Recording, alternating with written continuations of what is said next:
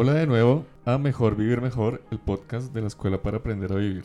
Hoy tenemos un invitado muy querido, es el líder de comunicaciones de la Escuela para Aprender a Vivir, Camilo Humedo, quien nos va a estar acompañando hoy en un programa que llamamos Paternidad Consciente. Los acompañamos, como siempre, Inés Elvira Carvajalino Arevalo, directora de la Escuela para Aprender a Vivir, yo, Eduardo Ortegón. Hola Camilo, hola Inés, ¿cómo están? Hola Eduardo, ¿cómo van? Hola Inés Elvira, ¿cómo están? Gracias por la invitación. Hola Eduardo y hola Cami. Yo estoy muy feliz de tener a Cami que es mi mano derecha. Así es que para todos ustedes quiero presentarles también a nuestro líder de comunicaciones, que es la persona que hace posible que ustedes reciban todo el material que tenemos junto con Eduardo. Así es que Camilo también se motivó con la invitación que nosotros hicimos a nuestros seguidores y oyentes para que si tenían algún tema que pudieran enriquecernos, lo compartieran y él, pues como papá, muy consciente, decidió compartir con nosotros este tema de paternidad consciente. Así es que muy chévere, Camilo. Vamos a ver qué nos traes hoy. Dale, muchas gracias por la presentación.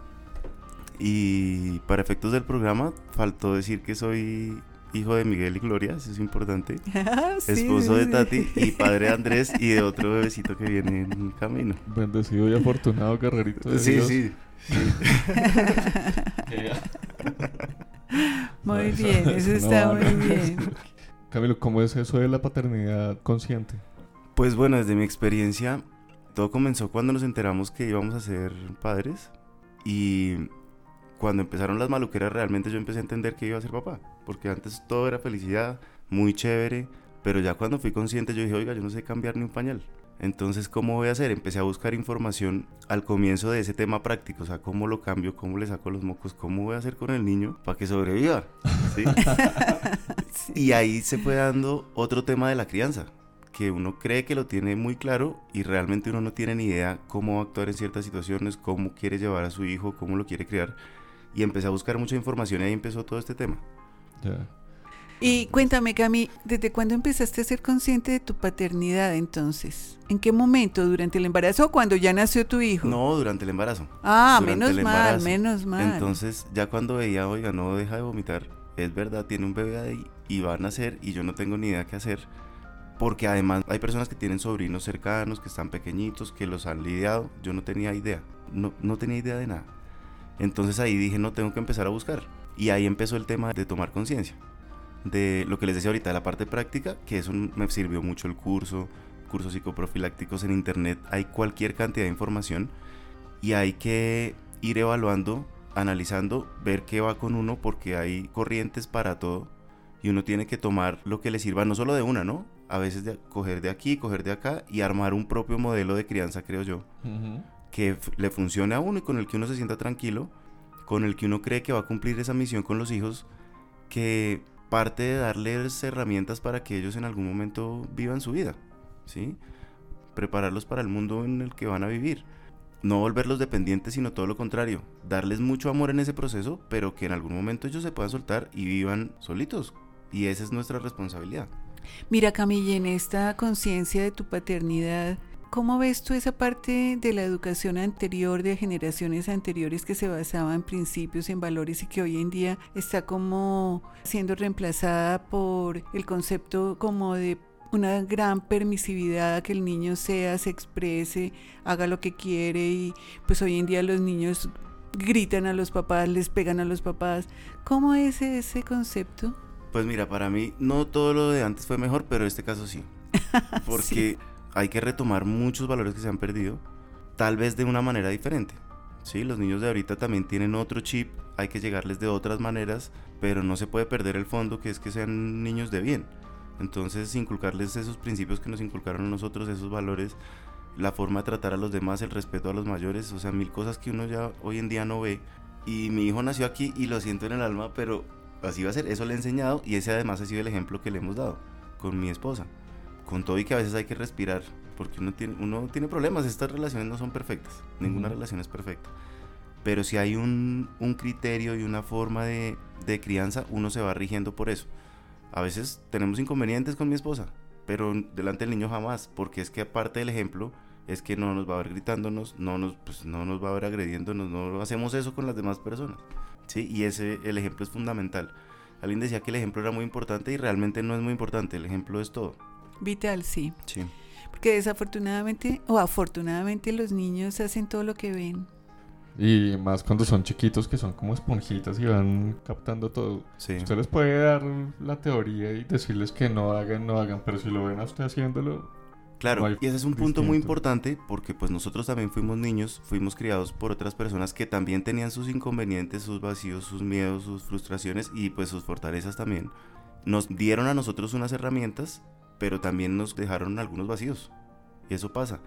Entonces en este proceso es muy importante hacer una evaluación de uno mismo. Ese es, un paso duro, pero también es muy bonito, porque uno se da como recordar un poquito su niñez, su infancia, su crianza, cómo fueron sus padres sin juzgar. Ojo, eh, la idea aquí no es juzgar a los papás, sino entender muchas cosas. Yo por qué hago ciertas, tengo ciertas actitudes, ciertos comportamientos, cómo hago para no transmitirle a mi hijo esos miedos y esos vacíos que yo tengo, porque los tengo. ¿Cómo hago para sí transmitirle las cosas buenas y potenciar esa y volverlo en fortalezas de él también? Y eso es un trabajo constante. Así es. Oiga Camilo, yo sé que usted es un papá muy presente, que está siempre eh, pues con su hijo y eso da como ciertas ventajas comparado con otros papás que no pueden estar como tan involucrados en la vida de, de los hijos, ¿no? Sí, claro, total. Porque sobre todo en estos primeros años se crea un vínculo que yo creo que es para toda la vida. Hay situaciones que pueden cambiar, las personas van cambiando, ellos van madurando, nosotros también, pero hay unas bases que en esta época son fundamentales. Y normalmente, o en los tiempos de antes, como el papá nunca estaba, estaba trabajando y el niño estaba con la mamá, entonces se creaba ese vínculo indestructible solamente con la mamá. Y ahorita está la posibilidad que se cree con los dos. ¿sí? Porque la idea de esto tampoco, obviamente, es desbancar a la mamá, ni tratar de que la relación del niño y la mamá sea parecida a la de uno. Somos personas distintas, son personalidades diferentes, pero sí crear un vínculo fuerte de, digamos, más allá del comportamiento, de amor. O sea, somos familia y esto es- somos un lazo fuerte que entre todos, aquí entre todos nos apoyamos. Y eso se crea en los primeros años, creo yo. Sí. Otra cosa es, en un programa anterior estábamos hablando de las emociones en los niños y hablaba María Teresa López, que fue la invitada de ese programa, de que estamos en una época en la que esa inteligencia emocional y el expresar las emociones y eh, saberlas tratar es pues relevante, cosa que a nosotros no nos tocó, o por lo menos no, no tan profundamente, no tanto, a nosotros, digamos, eh, el tema de llorar, el tema de expresar amor, no era como tan, tan abierto. Por lo menos en, en mi casa, yo no sé en, en la suya. ¿Cómo trata usted ese tema con un niño varón? Bueno, a mí me pasó lo mismo. En mi casa era igual. El diálogo era bastante poco en esa época. Tema de las emociones prácticamente nulo. Sí, lo mismo. Los niños no lloran. Usted es el macho. Sí, no hace tal cosa porque no. Aquí no hay explicaciones. Se hace o no se hace porque está en mi casa, porque estas son las reglas, porque así. Y pues para nosotros que nos criaron de esa manera, no es fácil cambiar el chip.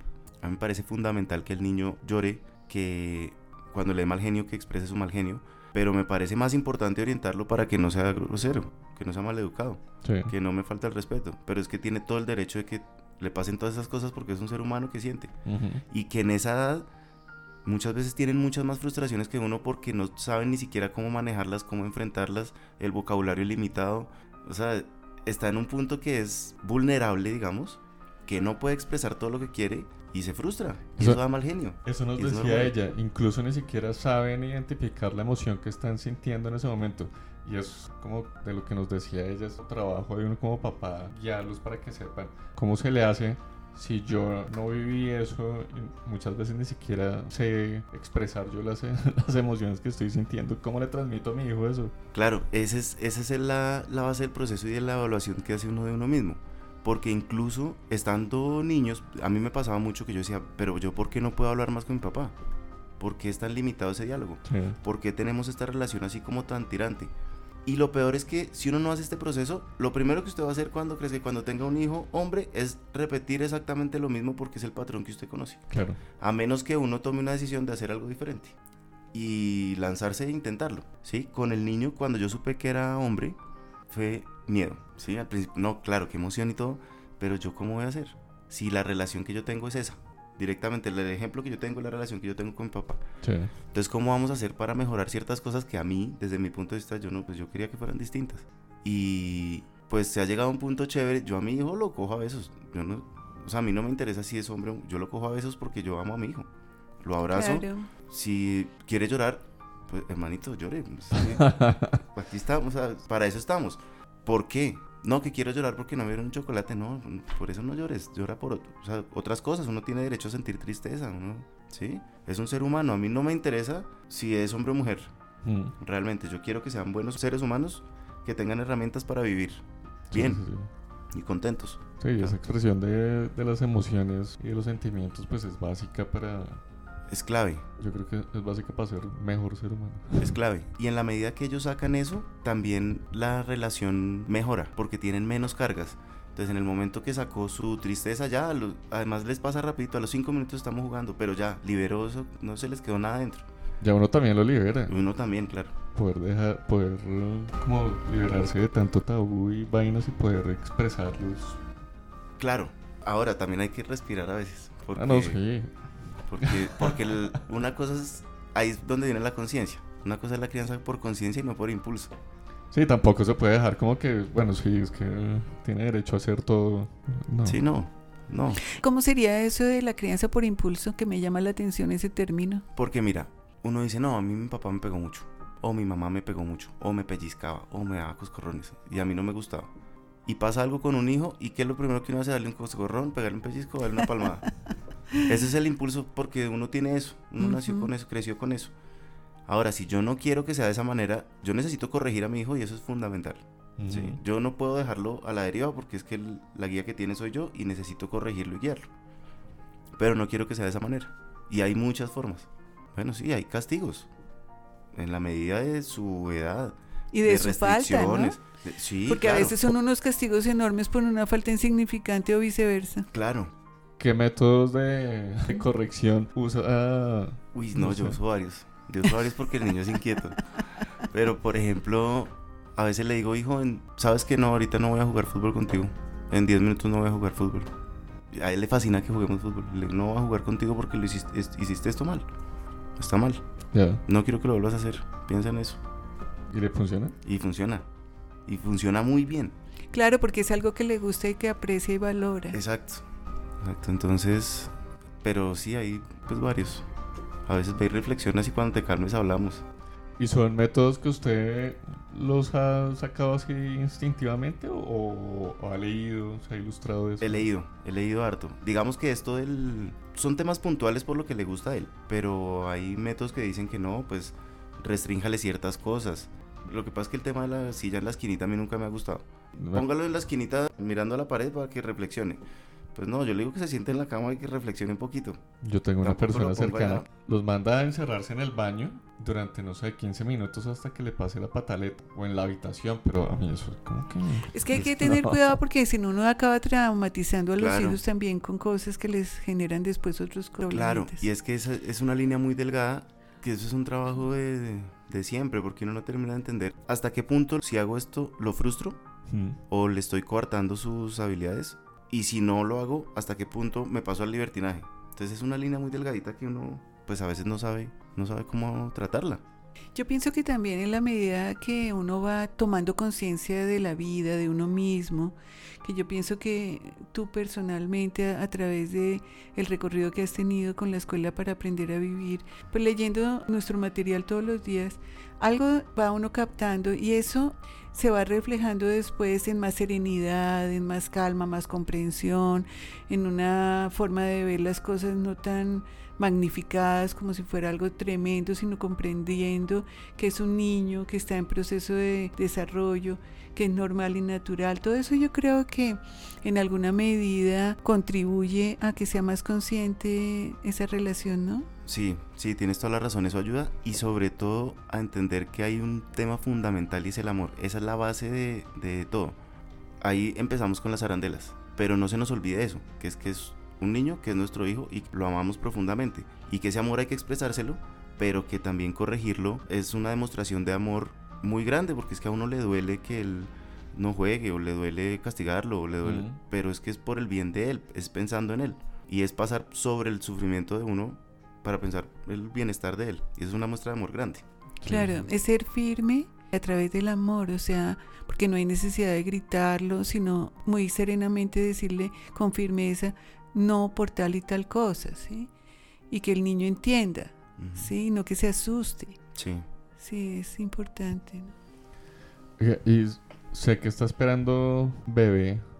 Ahorita, ¿cómo ha vivido este nuevo embarazo? Digamos que tenga alguna diferencia con el, con el primero. Sí, ha sido más duro. Este ha sido...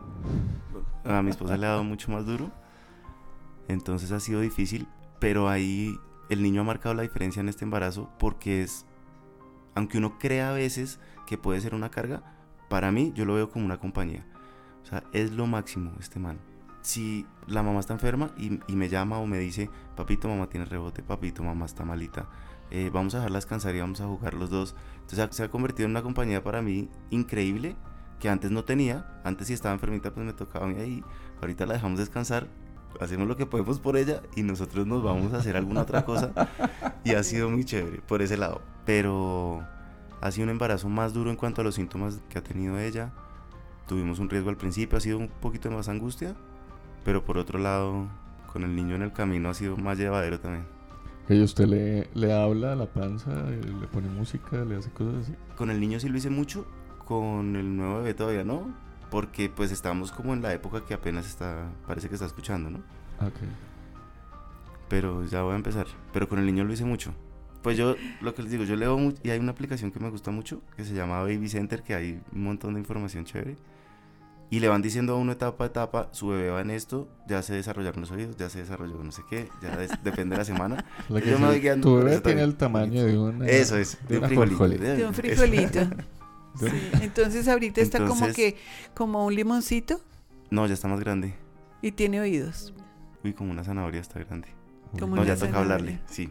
No, hay que hablarle, ponerle música, porque uno al principio con el primero, como es primíparo, entonces hace También. todo. Y ya Sí, con el también. segundo ya como que fue normal, entonces ya se le perdió el impulso y ya no, no Sí, tiene los verdad. mismos estímulos y todo, y el cariño de hablarle y de consentir. Sí, es verdad. Y yo creo que eso sí sirve mucho.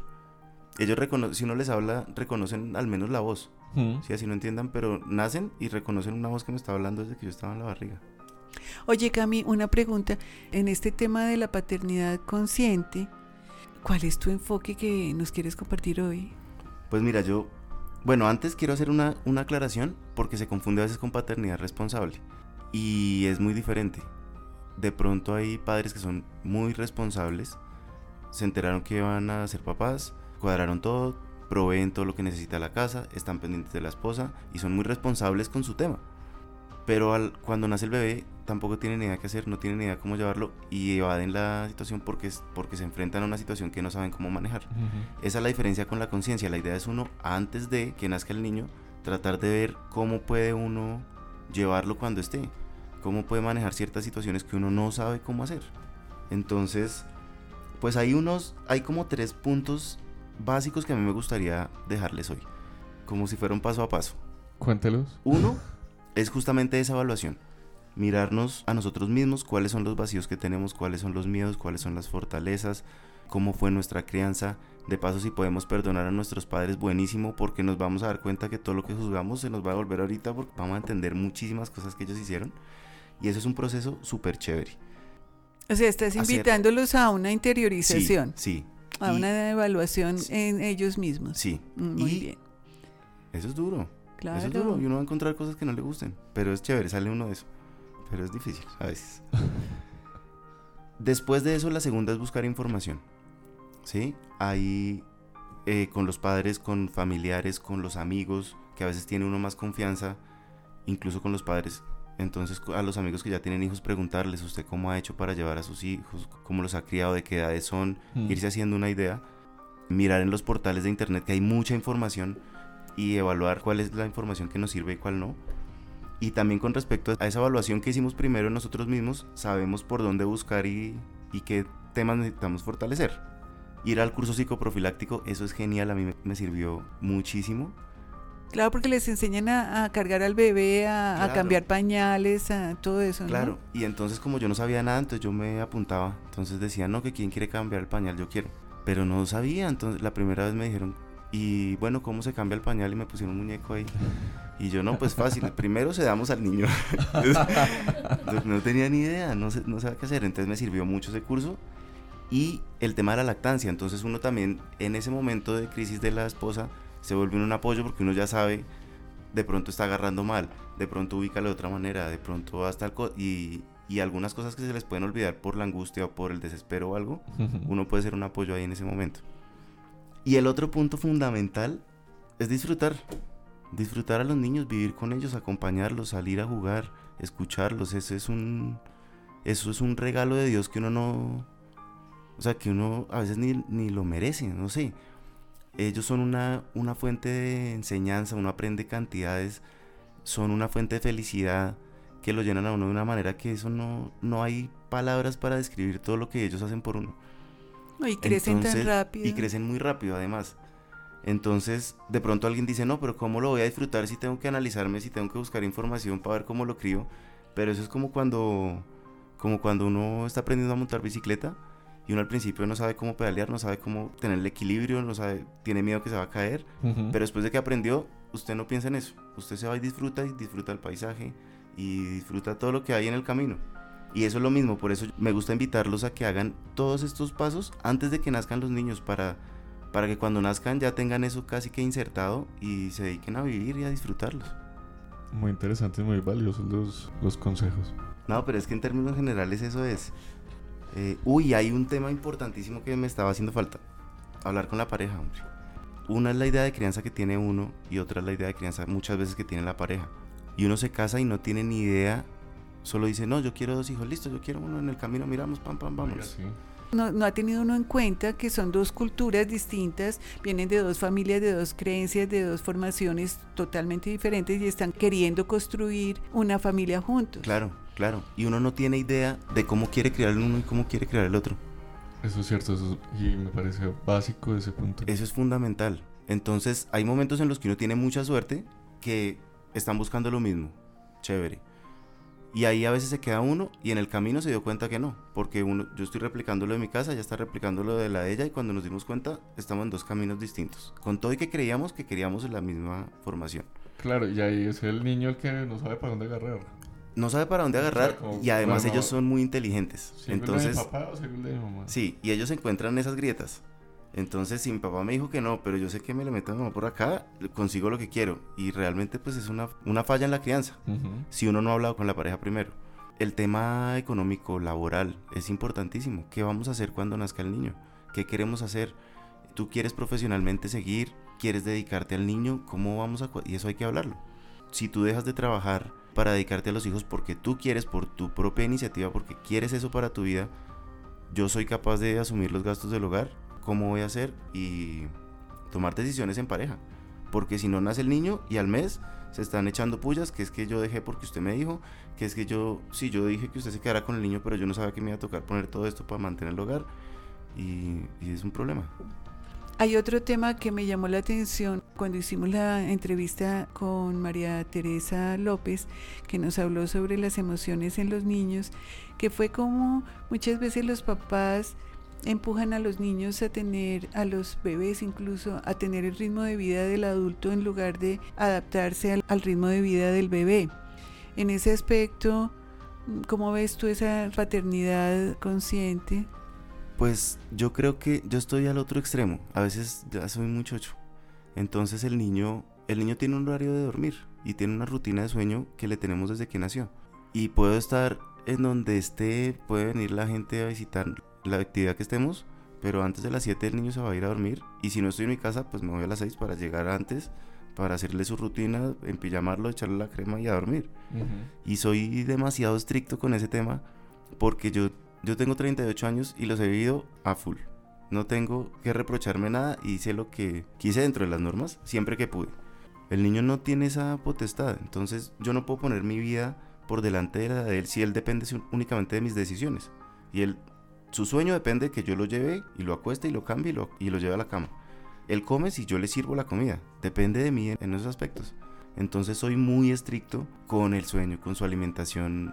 O sea, como Claro, y yo darle pienso el espacio que él necesita y que se merece. que pienso que es importantísimo porque esa personita está empezando a crear hábitos, a crear rutinas y si uno no se las fomenta porque vive pues las 24 horas vida de adulto y el bebé está siguiendo esa porque no tiene otra alternativa, pues el niño va a afectarse en su sueño, va a afectarse en la alimentación, en sus rutinas, en sus hábitos y es para el resto de la vida. Sí. Desafortunadamente es para el resto de la vida. Claro, ¿y cómo será el tema de los hábitos? Que en este momento yo ya hasta quité la alarma porque él me despierta a mí.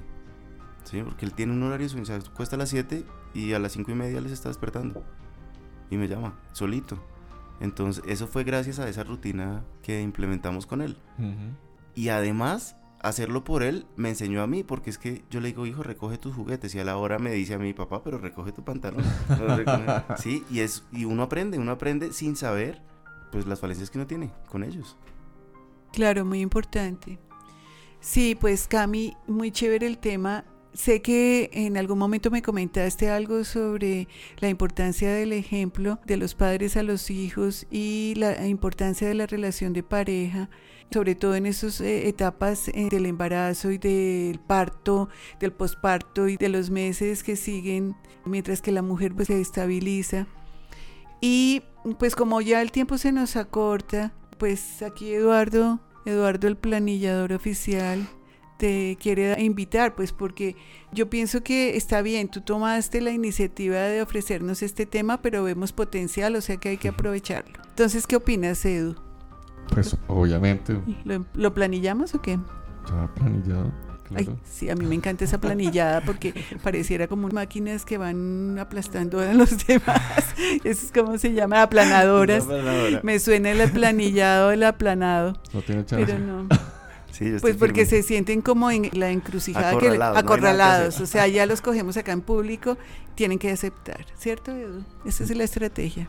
Claro que sí. No, yo Consciente. firme, yo no, firme, mentiras. con mucho Eso me parece muy chévere porque nos vamos enriqueciendo todos y al mismo tiempo es una oportunidad para que nuestros oyentes vean que estos son programas informales, son programas que tienen como objetivo enriquecernos mutuamente, ver distintas perspectivas, sacarle provecho a las experiencias de la vida, aprender nosotros y compartir las cosas y, que todos nos enriquezcamos al final de cuentas. Así es que me parece muy chévere y quedan muy invitados para que si tienen algún tema que nos pueda enriquecer, acuérdense que eh, en la vida todo nos sirve, porque es que en esta escuela de vida pues todo es muy oportuno, porque todo es parte de la vida.